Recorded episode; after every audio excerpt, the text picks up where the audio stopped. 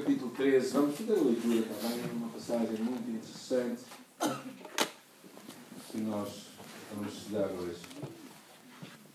Entra uma nova fase na vida de Jesus, estava claramente a chegar os seus últimos dias e ele opta por ter um tempo a sós com os seus discípulos. E João capítulo 13, 14, 15, 16 e 17 são, é, é, é, uma, é uma balada que Jesus dá. É, é muito interessante.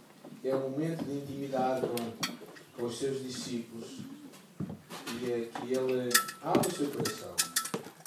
E é impressionante. Capítulo 13 então diz. Ora, antes da festa da Páscoa, sabendo Jesus que era chegada a sua hora de passar deste mundo pelo Pai, tendo amado os seus que estavam no mundo, amou-os até ao Durante a ceia, tendo já o diabo posto no coração de Judas, filho de Simão, traísse a Jesus, sabendo que o Pai tudo confiara às suas mãos e que ele viera de Deus e voltava para Deus, levantou-se da ceia, tirou o vestimento de cima e, tomando uma toalha, cingiu-se com ela. E depois deitou água na bacia e passou a lavar os pés aos seus discípulos, a enxugar-os com a toalha com que estava cingido. Aproximando-se, pois, de Simão Pedro, e este lhe disse: Senhor, lavas os pés a mim. Certo? E respondeu Jesus: O que eu faço não sabes agora. Compreendê-lo-ás depois. E disse-lhe Pedro: Nunca me lavarás os pés. Respondeu Jesus: Se não te lavar, não terás parte comigo. Então Pedro lhe pediu: Senhor, eh, lava não somente os pés, mas também as mãos e a cabeça. Declarou Jesus: Quem já se lavou não necessita de lavar, senão os pés, quanto mais está todo limpo. Ora, vós já estáis limpos, mas não todos. Pois ele sabia que era um traidor. E foi por isso que ele disse: Nem todos estáis limpos. E depois de haver lavado os pés, tomou os vestes, voltando à mesa, perguntou-lhes: Compreendeis o que é que eu vos fiz? Vós me chamais mestre e senhor, e dizeis bem porque eu sou. Ora, se eu, sendo o senhor e mestre, vos lavei os pés, também vós deveis lavar os pés uns aos outros. Porque eu vos dei o exemplo para que, como eu fiz, façais vós também. Em verdade, em verdade vos digo que o servo não é maior que o seu senhor, o enviado maior que aquele que o enviou. Ora, se saber estas coisas, bem-aventurados sois, se as fizerdes. Amém? Vamos orar, pedir a bênção de Deus. Peço. Ivone, podias orar? Queremos mesmo pedir que ah, tu limpas o nosso coração e a nossa mente e que possamos estar mesmo preparados para ouvir tua mensagem. E, Pai, que tu unges o, o São Paulo mesmo com unção do teu Espírito e que eu possa ah, falar e pregar segundo aquilo que tu queres que eu fale. E que tu tragas a sua, a, a sua boca, o seu coração e que seja mesmo o teu Espírito a falar conosco. Amém. Pai, obrigada que nós estamos limitados por nossa mente, ah, porque tu estás conosco. Graças, Senhor. Amém. Era possivelmente no final do dia de quinta-feira. Há uma certa discussão quando é isto acontece, mas seria um ou dois dias antes da morte de Jesus.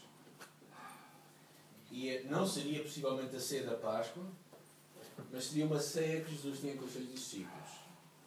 E, e quer estar com os seus 11 a 12 amigos, na verdade, os seus 12 amigos, aquela, aqueles que seriam os responsáveis pela igreja que havia de começar depois de ele subir ao céu. E neste tempo ele decide dedicar para prepará-los a eles e abrir o seu coração e mostrar eh, o que é que estava no seu coração, na sua mente, na sua alma, o que é que ele queria, que achava que era importante eles guardarem. E, eh, e na verdade ele nos traz uma série de lições aqui muito significativas, eu acho. E a, a primeira começa mesmo no ambiente em que ele estava, em que nada é dito.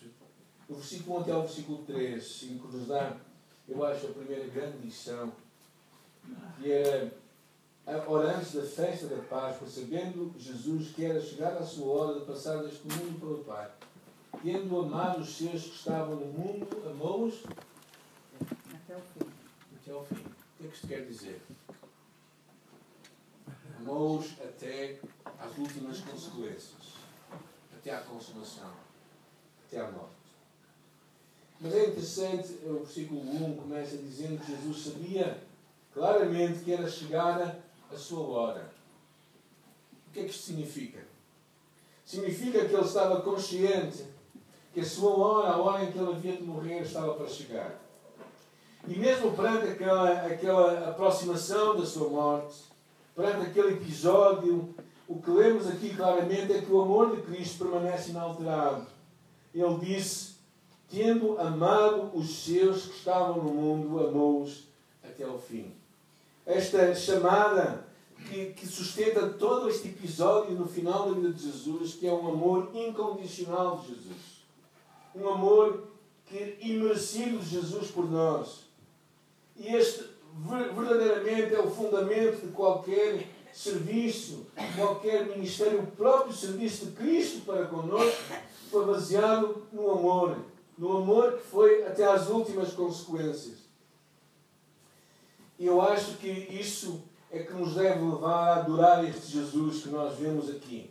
Adorar um Salvador amoroso e servo adorar verdadeiramente um Salvador que nos ama tal qual nós somos, porque nós sabemos o que é amar os nossos filhos, não é? Ou os nossos netos. Nós sabemos o que é estar dispostos a darmos a nossa vida por eles. Mas diria eu, diriam, vós, diriam vocês dispostos a dar a vossa vida pelo vizinho do lado? Eu não teria. Eu não sou tão altruísta assim. Jesus, quando morreu, morreu por homens como tu e eu. A Bíblia fala que Cristo morreu por nós, sendo nós ainda pecadores. Mas a verdade é que o livro de Romanos abre um pouco mais esta dimensão do amor de Deus. Não é? Quando ele diz: Porque eu estou certo de que nem a morte, nem a vida, nem os anjos, nem os principados, nem os poderes, nem o presente, nem o porvir, nem a altura, nem a profundidade, nem qualquer criatura nos pode separar do amor de Deus que está em Cristo Jesus, nosso Senhor. Nada nos pode separar do seu amor. Então, quando tu deixas que esta verdade absoluta de Deus, que Deus te ama tal qual tu és, isto é tremendo. Tremendo. Deus nos ama. E aqui é um Deus que não, que não se coíbe de agir em amor de mostrar o quanto Ele nos amou a sério. Porquê? Porque amor de, do pôr do sol é muito fácil. Mas, mas amor que leva a este ato voluntário e, e de dor e de sofrimento por pessoas que seriam seus inimigos. É? E, e já ali no próprio, no próprio ambiente, aquela refeição, há uma série de figuras curiosas. Não é? Encontramos Judas, o traidor, e Jesus estava consciente que ele era realmente o iria trair. Encontramos Pedro, que tem mais boca que cabeça, mas eu gosto muito de Pedro. Gosto muito de Pedro. Tenho uma apreciação por este homem. Mas, ao mesmo tempo, Jesus sabia tudo o que se iria passar, e aqui a palavra diz que Cristo os amou. Então, adorar este Jesus, este Deus maravilhoso, este Salvador que nos ama e cuida de nós tal qual nós somos. E também aqui é, algumas coisas que eu acho significativas. É, o versículo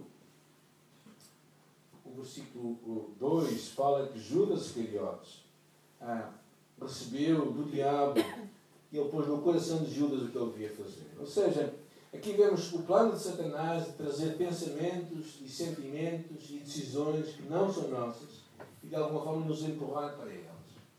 Penso que muitas vezes nós temos pensamentos e, e atitudes que não vêm de nós próprios e que nós devemos perceber e poder, em nome de Jesus, nós somos seus filhos, temos autoridade para não continuar a pensar da mesma forma e aprender a renovar o nosso pensamento, como a Bíblia nos encoraja, de acordo com a sua palavra, com as verdades de Deus. Porque Satanás vai usar a sua mentira para nos enganar. Foi isso que ele fez com Judas. Judas, porém, claro, aceitou, deu, deu habitação àqueles pensamentos errados e levou e entregou Jesus para ser, ser crucificado. Nós vemos também aqui, acerca deste Jesus, no versículo 3, Sabendo este que o Pai, o que diz a palavra? Tudo depositou nas suas mãos. E ele tinha todo o poder para fazer ou não fazer, para ir ou não ir à cruz. Ou seja, verdadeiramente, Jesus tinha, dizemos nós em português, a faca e o queijo não Jesus tinha toda a autoridade. E isso é claro quando eles o provocam, que Jesus diz: Eu poderia mandar uma legião de anjos. Podia pedir ao Pai, mandaria uma legião de anjos e iria consumir a todos. Mas Jesus sabia o momento, porque ele estava seguro. Porque diz a palavra aqui: E ele viera de Deus, versículo 3, e voltaram para Deus.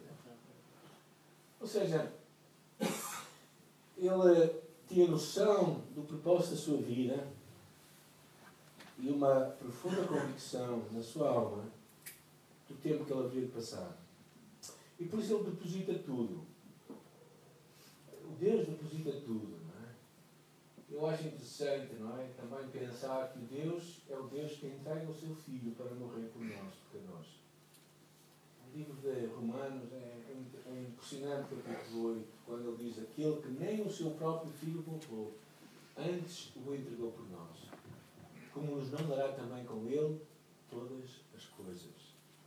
Ou seja, se o Deus entrega Jesus para morrer em teu lugar, não nos dará todas as outras coisas? Claro que sim.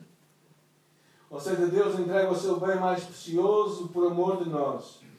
E por isso o meu convite, antes de entrarmos mesmo no episódio da passagem que vamos ler, é que tu e eu possamos adorar, admirar, e verdadeiramente estar perante este Jesus que decide, decide voluntariamente se entregar por nós.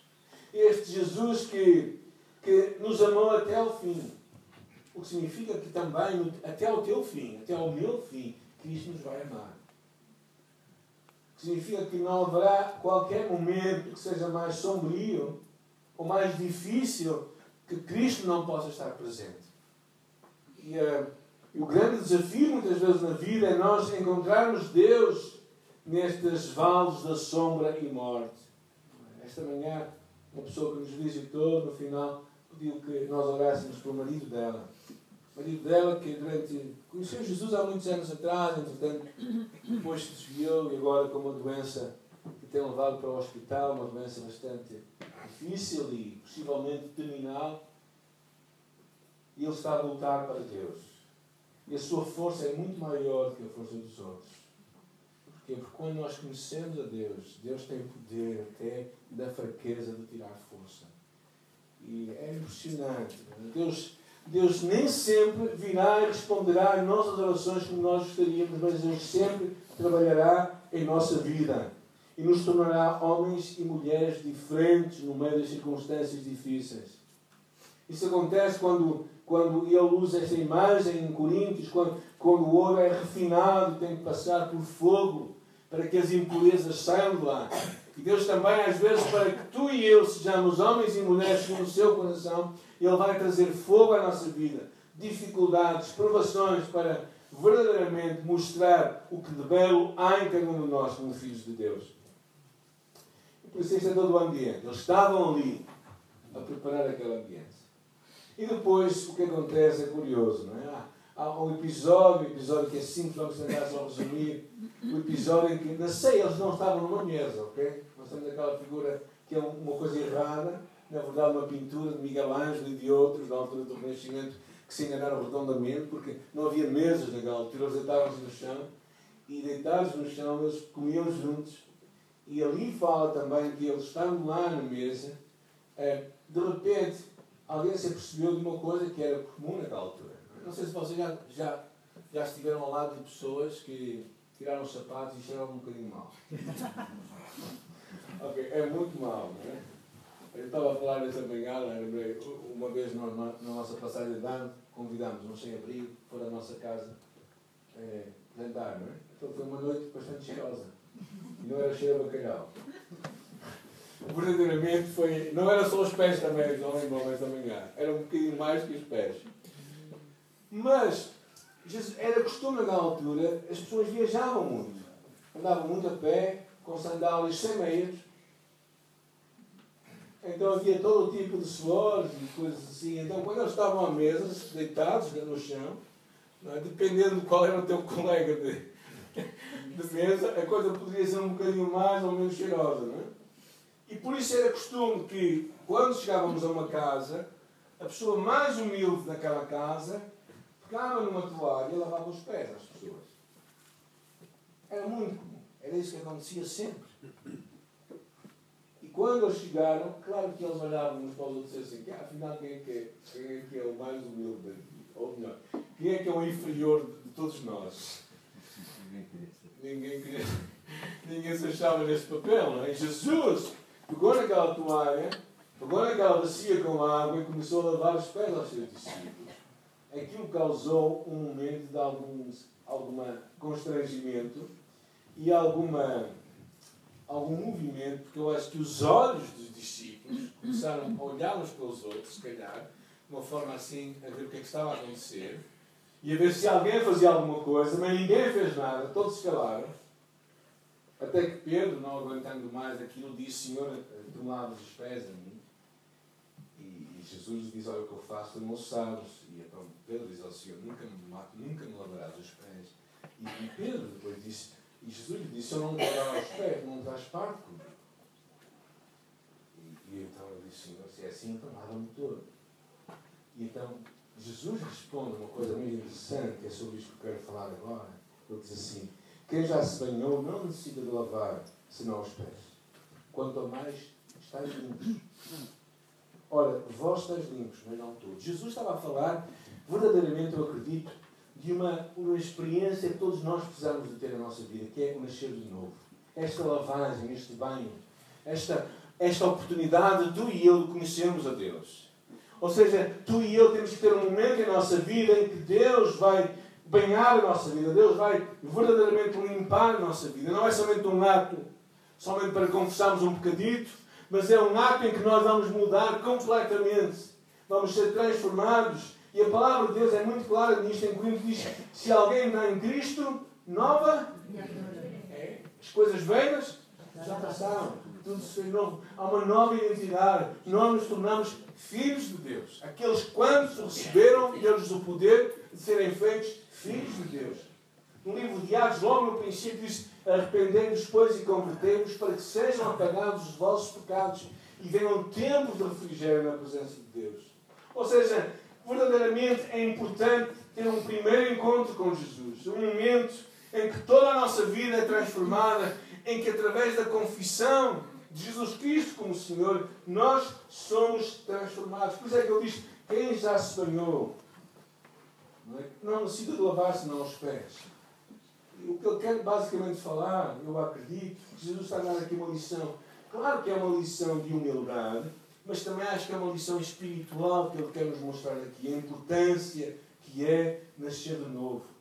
E se calhar até este próprio lavar tem a ver com o ato do próprio batismo, que é simbolizado. Não é? Quando, nós, quando nós somos batizados, aquilo simboliza a lavagem do nosso pecado. E por isso eu acho que não é simplesmente um ato qualquer, é um ato espiritual profundo quando nós somos batizados. Vemos isso no livro de Atos. Quando o carcereiro de Filipe uh, percebe-se que Pedro e Silas estão libertos da prisão. E, e, e o carcereiro diz: Vão-me matar, porque agora fiquei sem presos, vão-me matar. E, e, se eu fico sem presos, os romanos vêm e vão fazer a vida pior. Então é melhor eu acabar com a minha vida. E, Pedro, e Paulo vendo aquilo diz, não faças tal coisa. E então o carcereiro diz, senhores, que devo fazer para ser salvo? E então ele responde, crê no Senhor Jesus Cristo e será salvo tu e a tua casa. Ou seja, é verdadeiramente esta mudança, como aquela conversa também que houve com Nicodemos, no livro de João capítulo 3. É? Quando Jesus fala para Nicodemos e disse, Nicodemos, é necessário que tu nasces de novo. Se não nasces de novo, não vais ver o reino dos céus.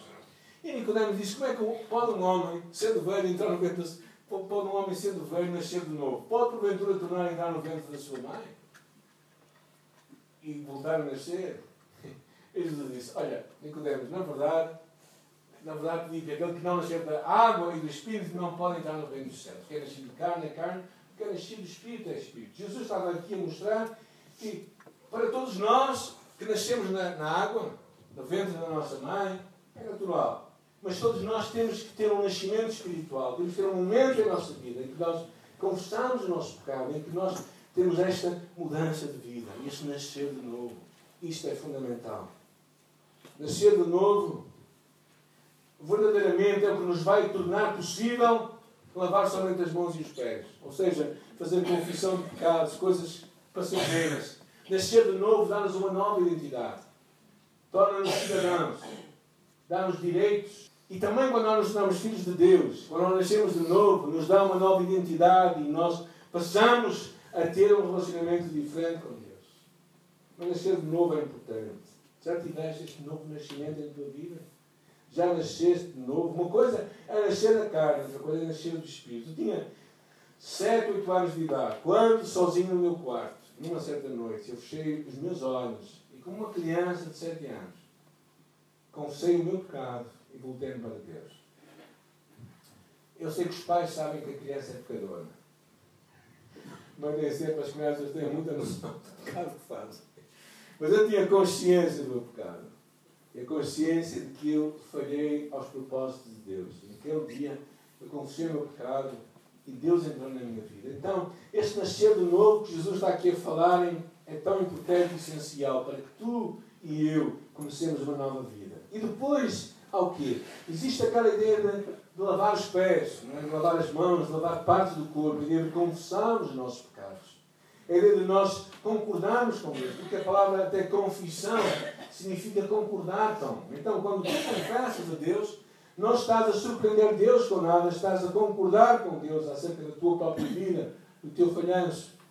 E a palavra nos encoraja em 1 João, se confessarmos os nossos pecados, e Ele é fiel e justo para nos perdoar os pecados e nos purificar de toda a injustiça. Espero que tu possas fazer isto de coração, concordar com Deus, confessar o teu pecado, e Ele vai, fiel e justamente, perdoar os teus pecados.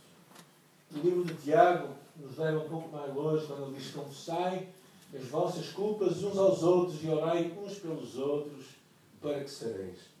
E é interessante aqui a ordem nessa passagem: é? confissão, oração cura. Às vezes nós precisamos, para ser curados, de confessar os nossos pecados. Tudo começa aqui, na confissão. Tudo começa em nós admitirmos que nós falhamos e voltarmos para Deus. Era isso que Jesus estava a querer também ensinar aos seus discípulos. Jesus precisava, eles precisavam que Jesus cuidasse deles. E precisamos, tu e eu, deixarmos que o Espírito Santo limpe a nossa vida, traga convicção de pecado e arrependimento. E ao confessarmos o nosso pecado, a lavagem dos pés, feita aqui naquele episódio, que é um, é um ato real, mas eu também acredito que tem ensinos espirituais para nós, daí o versículo versículo 10 particularmente. Mas depois Jesus termina, a partir do versículo 12, ele começa a dar a lição. E diz: Olha, depois de ter lavado os pés, tomou as vestes e voltou à mesa. E lhe perguntou: Olha, compreendes o que é que eu fiz?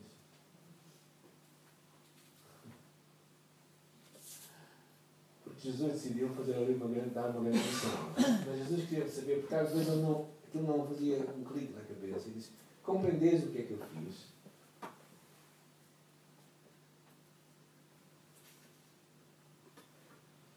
Vejamos bem o que aconteceu com Jesus. A palavra diz que, o versículo 4 diz que tirou, levantando-se da ceia, tirou a vestimenta de cima e, tomando uma toalha, cingiu-se com ela. Jesus, antes de mais, esta ideia de tirar a vestimenta é muito interessante, porque é a mesma palavra usada quando Deus dá voluntariamente a sua vida. Quer dizer que Jesus fez de uma forma voluntária, sem qualquer constrangimento, voluntariamente decidiu servir. Decidiu verdadeiramente vir ao nosso encontro. Ah, e decidiu nos dar uma lição de humildade que os discípulos tinham esquecido. Jesus já tinha falado isto outras vezes mas os discípulos, tal como tu e eu, tendemos a esquecer. Jesus disse que aquele que entre vós é maior, seja como quem serve. Jesus mostra que os valores do reino são muito diferentes deste mundo. Eu acredito isto do fundo do meu coração. Que às vezes nós pensamos que os valores da igreja têm que ser os mesmos valores do mundo lá fora, mas não. As coisas funcionam de uma forma diferente, uma outra dimensão. E se tu queres ser grande, tens de ser pequeno. Se tu queres ser importante, tens que aprender a servir. Era isso que Jesus estava a dizer. E se tu pensares que Jesus é o Filho de Deus, que deixou os céus e a terra, deixou os céus, que criou tudo o que tu vês, a majestade que nós vimos naquela, naquela primeira música que tivemos aqui na igreja, a majestade, a glória da, sua, da majestade de Deus. Se esse Deus que criou todas estas coisas, um Deus que a palavra de Deus diz que os anjos o adoram, e Ele decide vir ao mundo, tomar a nossa carne. E não chegando simplesmente a ser humano, tomou a posição de um servo. E como servo, decidiu nos servir a nós. E depois decidiu ir a uma cruz para morrer pelos nossos pecados. Jesus estava a encorajar-nos a servir, a perdoar e a viver como Jesus. Porquê? Ele abre um pouco mais o jogo, eu acho, mais à frente. Ele diz assim: uh, Ora, se eu, sendo o Senhor e Mestre, vos lavei os pés, também vós deveis lavar os pés uns aos outros. Claro que podemos fazer isto literalmente, mas penso que esse, lavar os pés às, nossas, às outras pessoas é nós nos importarmos com elas, nós orarmos por elas, nós as servirmos, nós queremos o bem delas, nós fazermos algo verdadeiramente por amor a elas. Isso é lavar os pés. Porque se calhar alguns que lavam os pés literalmente fazem uma atitude de orgulho e de humildade. Jesus, o princípio que era claro era esta importância de nós servirmos até a pessoa mais humilde, mais pobre de todos. Ele nos deixa algumas lições e com elas eu quero terminar este tempo. A primeira delas é que a Igreja de Jesus também precisa de seguir o exemplo de Jesus. A Igreja de Jesus precisa de entender que, que quando pessoas pecam, quando pessoas tropeçam no pecado, diz a palavra em Gálatas, irmãos, se algum homem chegar a ser compreendido, a, a, surpreendido em alguma ofensa, vós que sois espirituais, encaminhai o tal com espírito de mansidão. É chamada para, numa comunidade imperfeita, que é também a Igreja, que beneficia do amor de Jesus, do serviço do Mestre dos Mestres. É esperado que nós também reconheçamos os outros irmãos e os possamos servir. Também é importante que tu e eu possamos reconhecer as vezes em que nós falhamos, em que nós prejudicamos a comunhão, em que nós ferimos as outras pessoas, em que nós prejudicamos uns aos outros, em que nós mostramos frieza nos nossos relacionamentos, mostramos uma, uma fé débil. Nós somos devedores. E como o Pai e como Cristo fez a nós, nós precisamos também de fazer para com os outros. Esta é uma grande lição. E certamente a outra, que não é menos importante, que é os membros mais importantes devem servir os mais humildes, como é o espírito de abnegação de Jesus. Ah, e ele, quando ele fala aqui no versículo 16, não é, diz: Em verdade eu vos digo que o servo não é maior que o Senhor. E quando ele está a falar do servo, a palavra que ele usa é a palavra doulos, que significa escravo. E era isso que Jesus decidiu ser, no meio daqueles, o mais humilde deles todos. Os princípios do reino dos céus, aquele que quer ser o maior, seja como aquele que serve. E por isso eu te quero encorajar a fazer, olhar para o versículo 17, com atenção. O versículo 17 é muito interessante no final desta passagem. Alguém pode ler?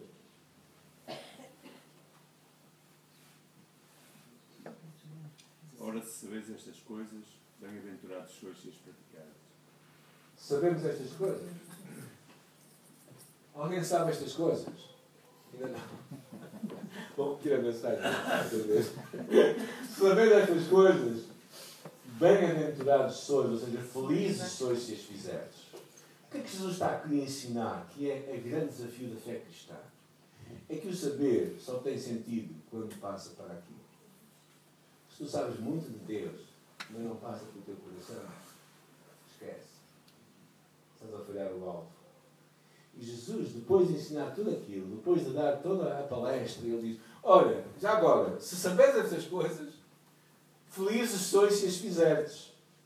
Eis que Jesus está à espera de ti e de mim, que nós possamos verdadeiramente eh, fazer, usar a nossa vida para servir o nosso próximo, para tocar outras vidas. Não é? Eu espero que tu verdadeiramente fiques encorajado por esta palavra de Deus